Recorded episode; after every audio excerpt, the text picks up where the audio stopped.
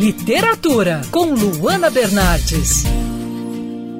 A escritora Letícia Wiersowski se apoderou do realismo fantástico sul-americano para criar a narrativa do seu novo livro com o título A Deriva, publicado pela editora Planeta. Nessa história, habitantes de Laduiva se veem diante do aparecimento de uma mulher misteriosa que surge das ondas do mar em uma noite de lua cheia.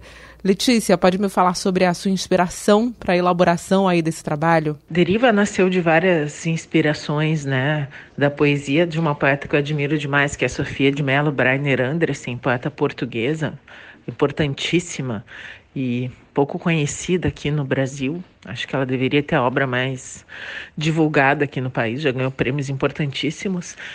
Nasceu também uh, de de um outro romance que eu escrevi, Sal, né? Ou seja, não é uma continuação, mas uma derivação de Sal. Deriva vem, uh, se passa no mesmo ambiente imaginário, um, um, Uruguai imaginado, onde acontece a narrativa de Sal, só que agora é uma outra geração da família. E a inspiração do livro é essa coisa do mar, dos faróis, e para falar sobre uma questão importante na trajetória humana que são as paixões, né? Ah, uma paixão ela transforma a vida de alguém como uma revolução transforma um estado.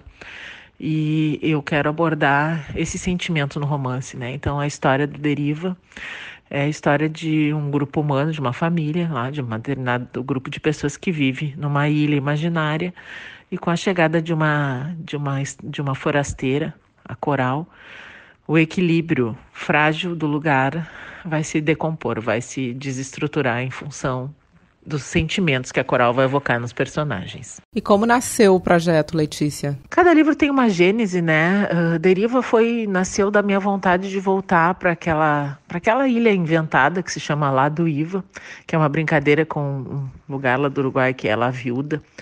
Uh, o, o Neruda, quando morou no período do exílio no Uruguai, ele fez vários poemas se referindo a lugares e, e uh, construções, né, sei lá, uma ponte, enfim, lugares da, da região onde ele vivia, e ele fazia anagramas de tudo. Então, a cidadezinha litorânea onde ele morou, que chamava Atlântida, nos poemas do Neruda, se chama Datitla.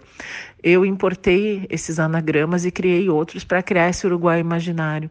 É um pouco um livro que trata de coisas do místico, do mítico, né? A gente é construído pelos mitos, as narrativas greco-romanas, então todo esse ambiente assim dos deuses, uh, do que vem do mar, dos mistérios do mar, ele habita a deriva. Né? Os personagens são muito influenciados por essas figuras que fazem parte, assim, do nosso imaginário coletivo. Quando falamos de realismo fantástico, especialmente na América Latina, não podemos deixar de citar Gabriel Garcia Marques, né? Sobre o Gabriel Garcia Marques e o realismo fantástico, uh, eu admiro profundamente o Gabriel Garcia Marques, é um dos autores que construiu assim a minha imagética. Mas eu posso fazer um questionamento que é o seguinte: a poesia da Sofia tem um, tem um poema que diz assim, ó, como o mar dentro de um búzio, o divino sussurra no universo. Talvez, em vez de pensar num realismo mágico, a gente tenha simplesmente um olhar um pouquinho mais afinado para a mágica que pertence à vida, desde que a gente tenha olhos para vê-la, né?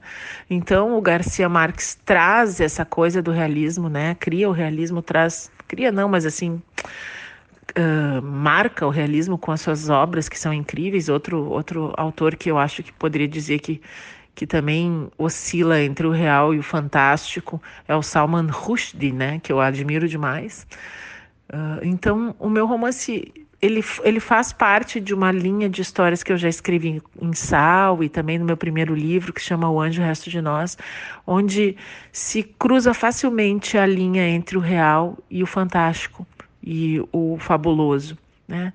Deriva é uma fábula sobre a paixão. Eu sou a Luara Bernardes. Você pode ouvir mais da coluna de literatura acessando o site bandnewsfmrio.com.br clicando em colunistas. Você também pode acompanhar as minhas leituras pelo Instagram Bernardes Luana, Luana com dois N's.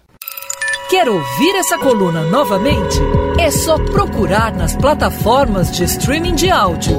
Conheça mais dos podcasts da Band News FM Rio.